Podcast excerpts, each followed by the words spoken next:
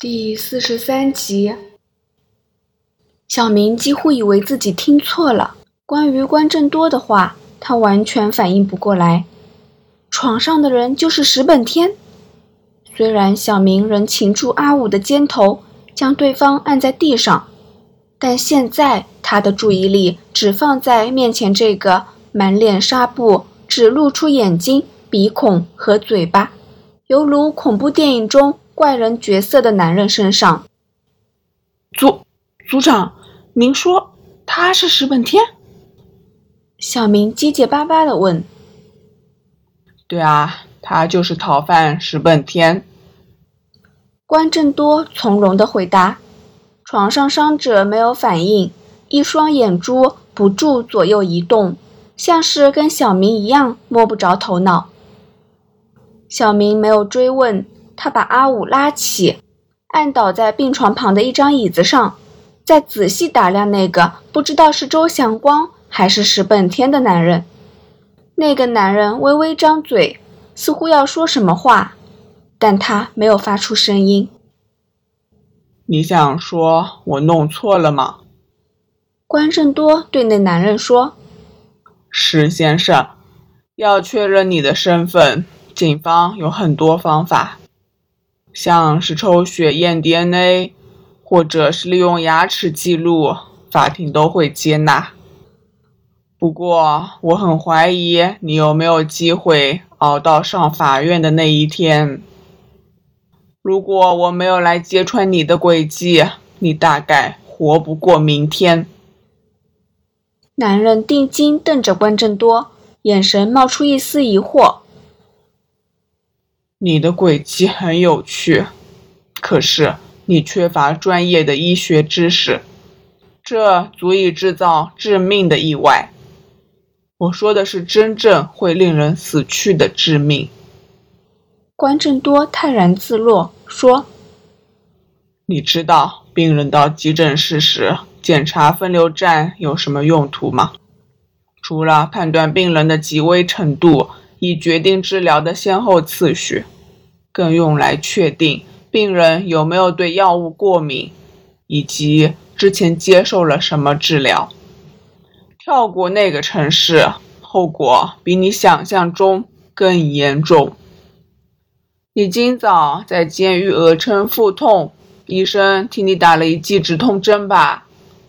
如果医生知道你今早注射了阿司匹林，就不会使用酮洛芬，因为酮洛芬依赖肝脏进行代谢，而阿司匹林的药效阻碍了肝脏的代谢机能。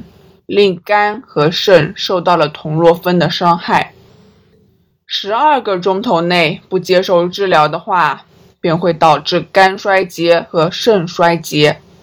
当病者觉得腹部不适，就表示肝脏已有八成受损，需要进行肝脏移植才能保命。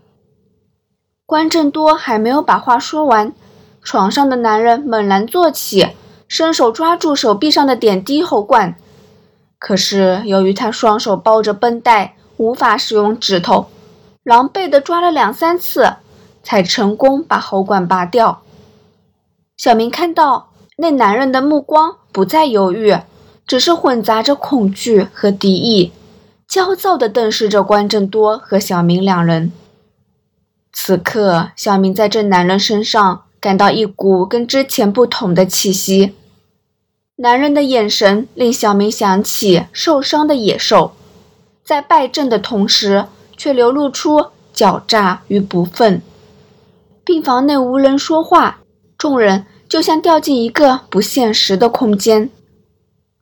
一阵急促的脚步声打破这突兀的沉默，两个军装员警随着护士赶到。CIB 关正多警司。关正多向他们扬了扬证件。另外，这位是洛沙展。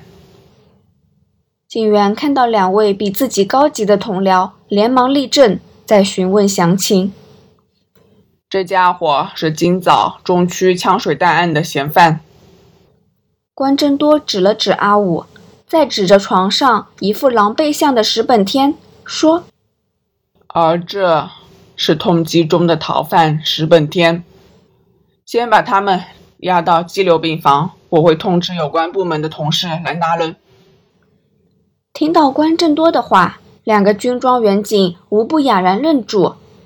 小明将阿武推到其中一人面前，他们才有反应。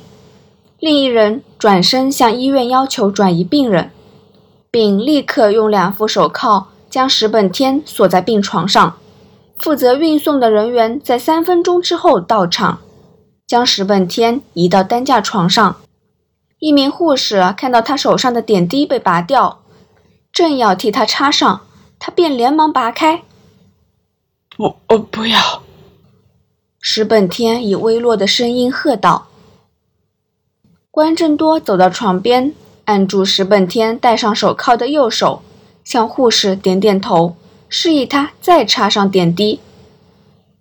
石先生。我刚才是骗你的，你才不会死。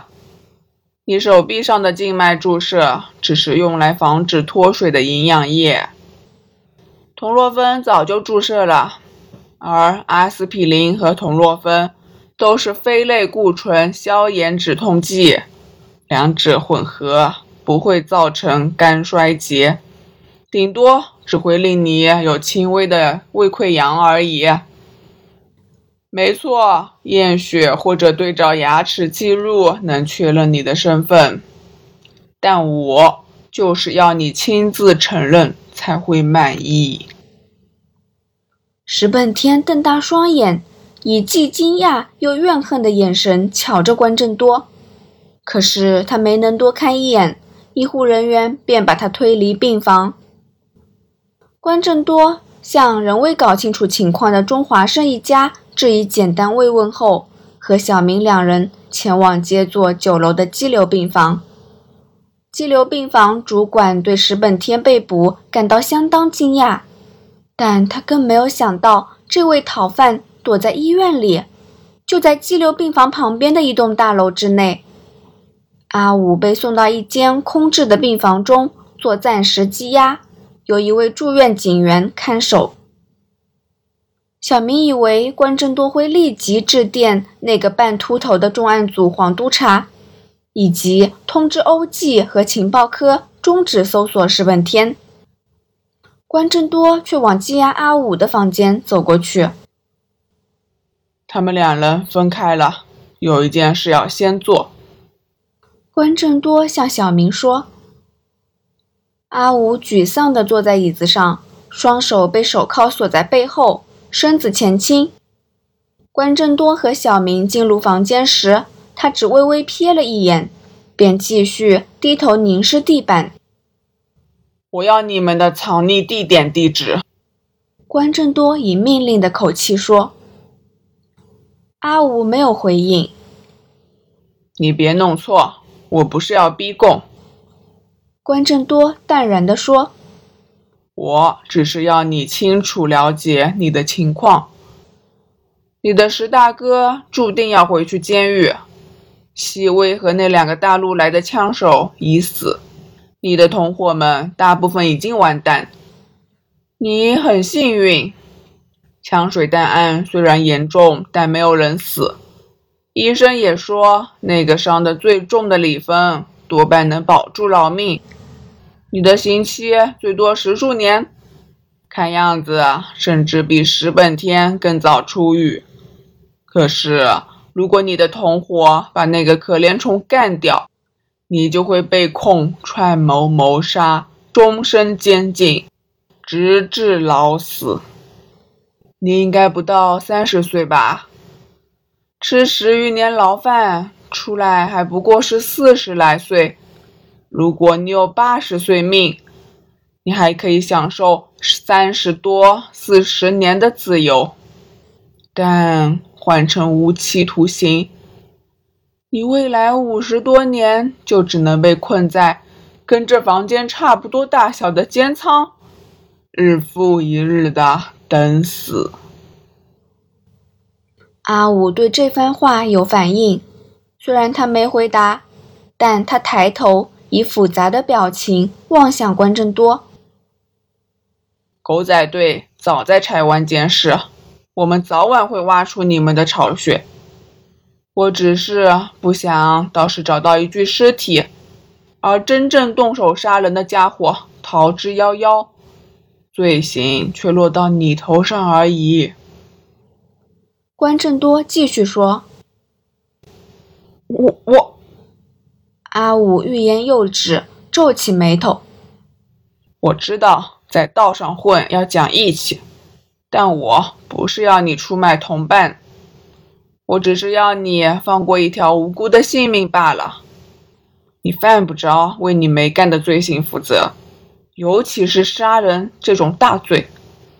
况且你跟那可怜的家伙相处那么久，也不想他毫无价值的被杀吧？柴湾枫叶街。恩隆中心四二一号室。阿武吐出一个位置，便再垂头不语。关正多点点头，跟小明离开房间。他先打电话给属下的蔡督察，交代石本天被捕和犯人一伙巢穴的位置，再通知黄督察已拘捕枪水弹案的嫌犯。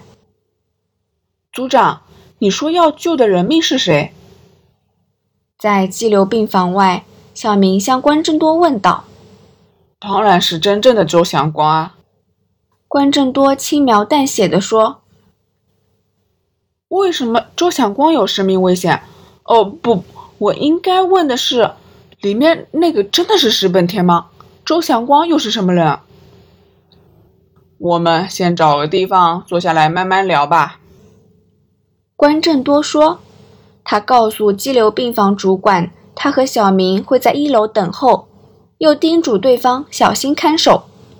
小明不明白为什么不干脆留在九楼，不过这时候他只想尽快了解真相，便默默依从组长的决定。